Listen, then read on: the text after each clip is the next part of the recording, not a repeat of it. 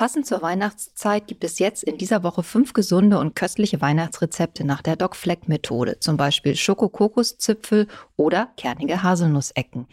Die Rezepte kann man sich kostenlos runterladen. Alle Infos auf brigitte.de slash docfleck. Weihnachten ist eine so großartige und wichtige Zeit, die sollten wir von Herzen genießen.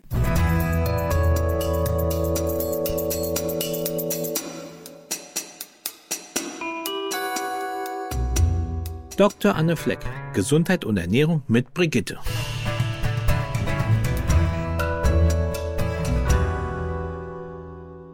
Die Vorfreude ist da, aber auch dieses alle Jahre Wiedergefühl, irgendwie sind diese eigentlich letzten tollen Tage dann doch wieder anstrengend. Und das möchten wir eigentlich nicht. Und wir wollen eigentlich auch nicht mehr, dass sich alte Routinen und so Erwartungen einmischen, die uns dann irgendwie einengen. Es geht nämlich auch anders. Wir haben uns zusammengesetzt und überlegt, was könnte denn so ein Jahresausklang wirklich bereichern.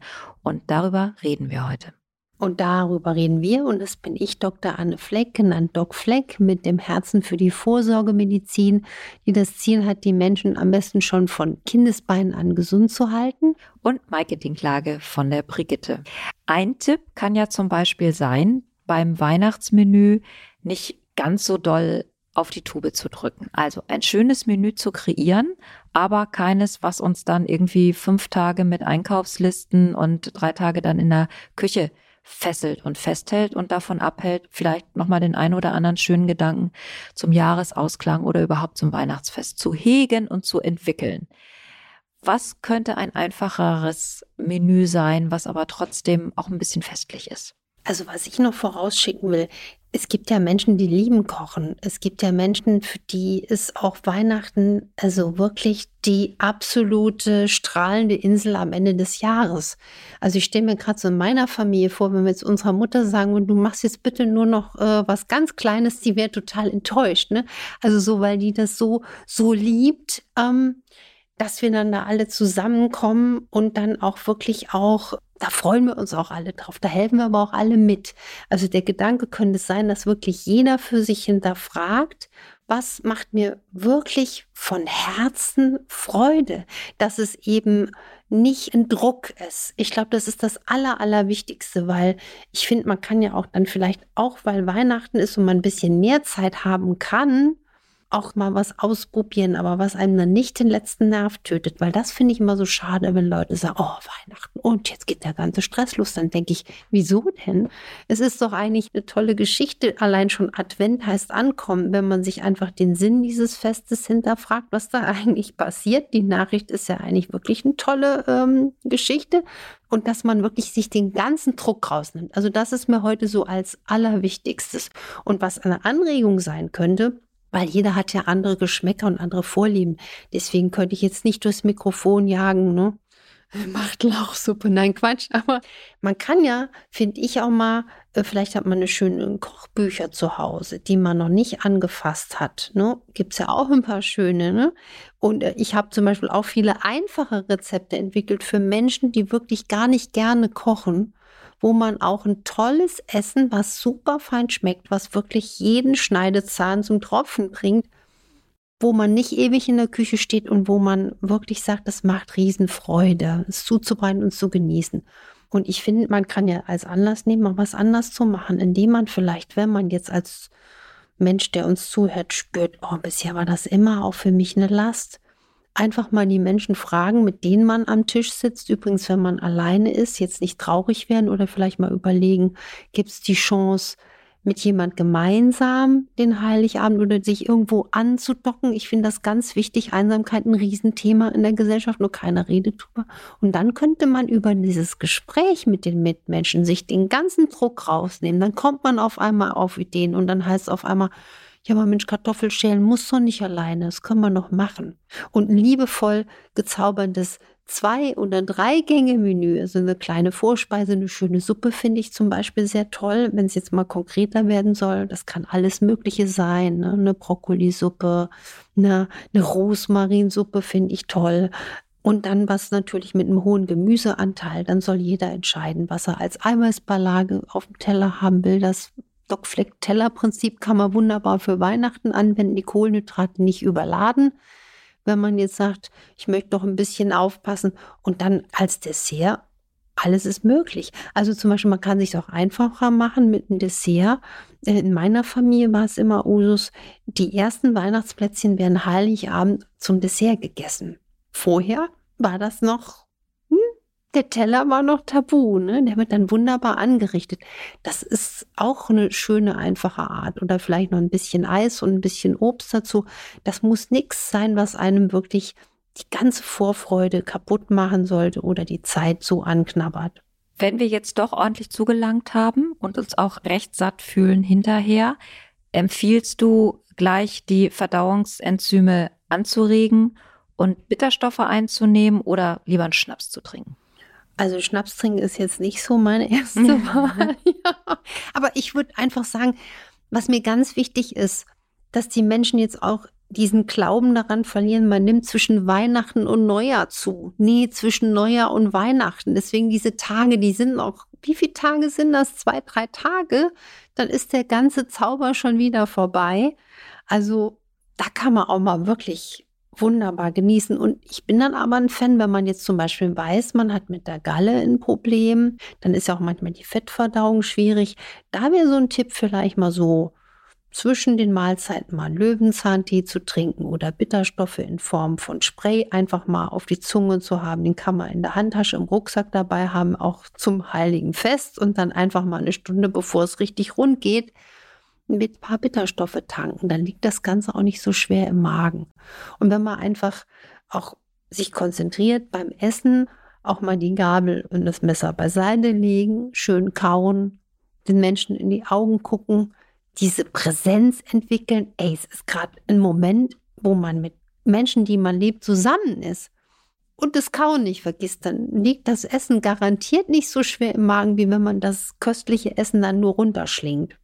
Gibt es so Klischees, mit denen du immer wieder konfrontiert wirst oder die du so kennst, wo du sagst, das sind wirklich überkommene Klischees und ne, wir kommen besser durch diese Weihnachtszeit, wenn wir uns davon mal verabschieden. Also wir hatten schon das Fünf-Gänge-Menü, was man nun äh, wirklich nicht kochen muss, wenn man keine große Lust hat zu kochen. Ich reite immer so ein bisschen drauf rum, weil ich bin eine von diesen, die dazu immer keine Lust hat und bin immer dankbar für jede einfachere Variante, die dann irgendwie trotzdem gut schmeckt.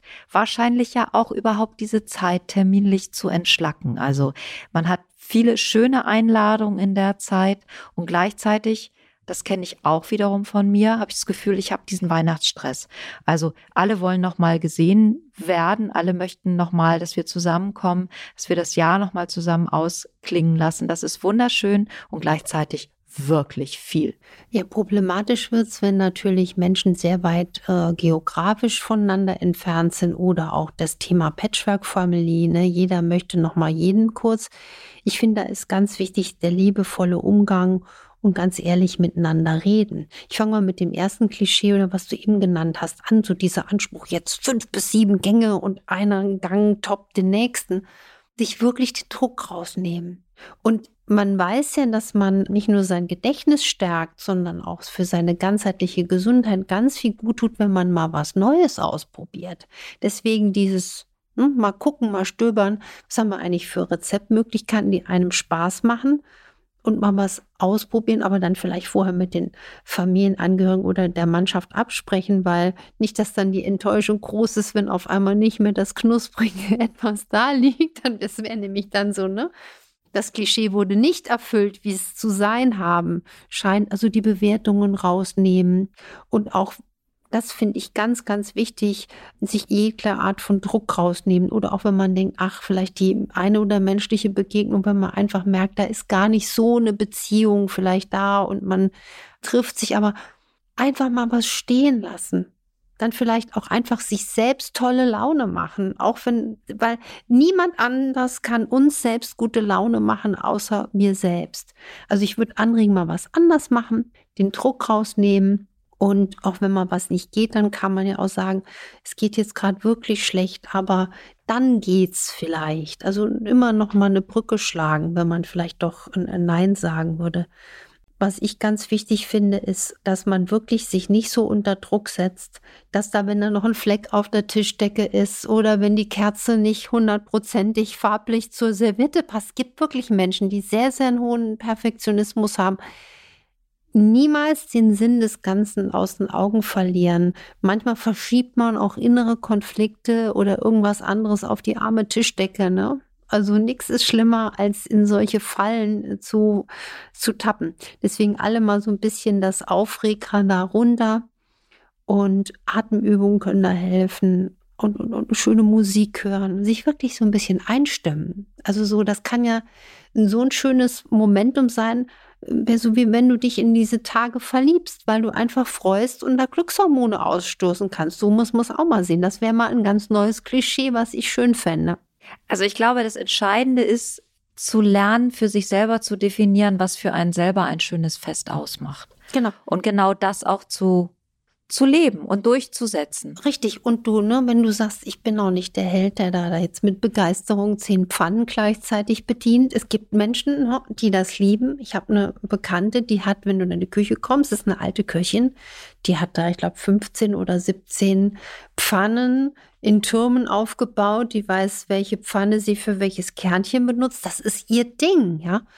Und wenn man das eben nicht kann, ich meine, was spricht denn dagegen, wenn man wirklich das gar nicht kann oder alleine ist, mit anderen alleinstehen, sagt, dann lasst uns doch in einem kleinen Hotel treffen oder in einer kleinen Gastronomie. Die kämpfen doch alle auch gerade ums Überleben. Und da steht einer in der Küche, der sich total freut. Ne? Also gibt ja auch klassische Verabredungen mit Familien, dass man dann einfach mal schön essen geht. Was spricht dagegen? Man muss ja nicht immer alles selber 100 Prozent können. Also ich bin nach unserem kleinen Gespräch darüber jetzt schon entspannt und Juhu. total optimistisch, dass dieses ein schöneres Weihnachten wird als alle davor. Und vielleicht teilt ihr dieses Gefühl und freut euch auf diese Zeit. Kurze Info noch, ihr seht Anne gelegentlich bei RTL, bei den RTL Dogs. Die gibt's immer donnerstags ab 14 Uhr bei RTL. Und Kontakt zu uns könnt ihr aufnehmen für Fragen und Anregungen infoline.brigitte.de. Und nächste Woche dreht sich alles um die Gesundheit der Kinder. Und ein Jubiläum haben wir außerdem auch noch. Das wird toll und wir freuen uns auf euch. Wir freuen uns auf euch und ich hoffe, die Zündschnur für die Vorfreude, die fackelt jetzt schon schön ab. Tschüss. Tschüss.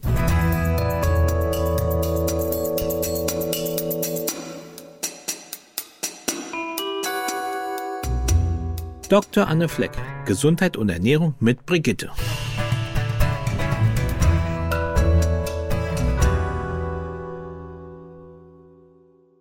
Dieser Podcast ist eine Produktion der Audio Alliance.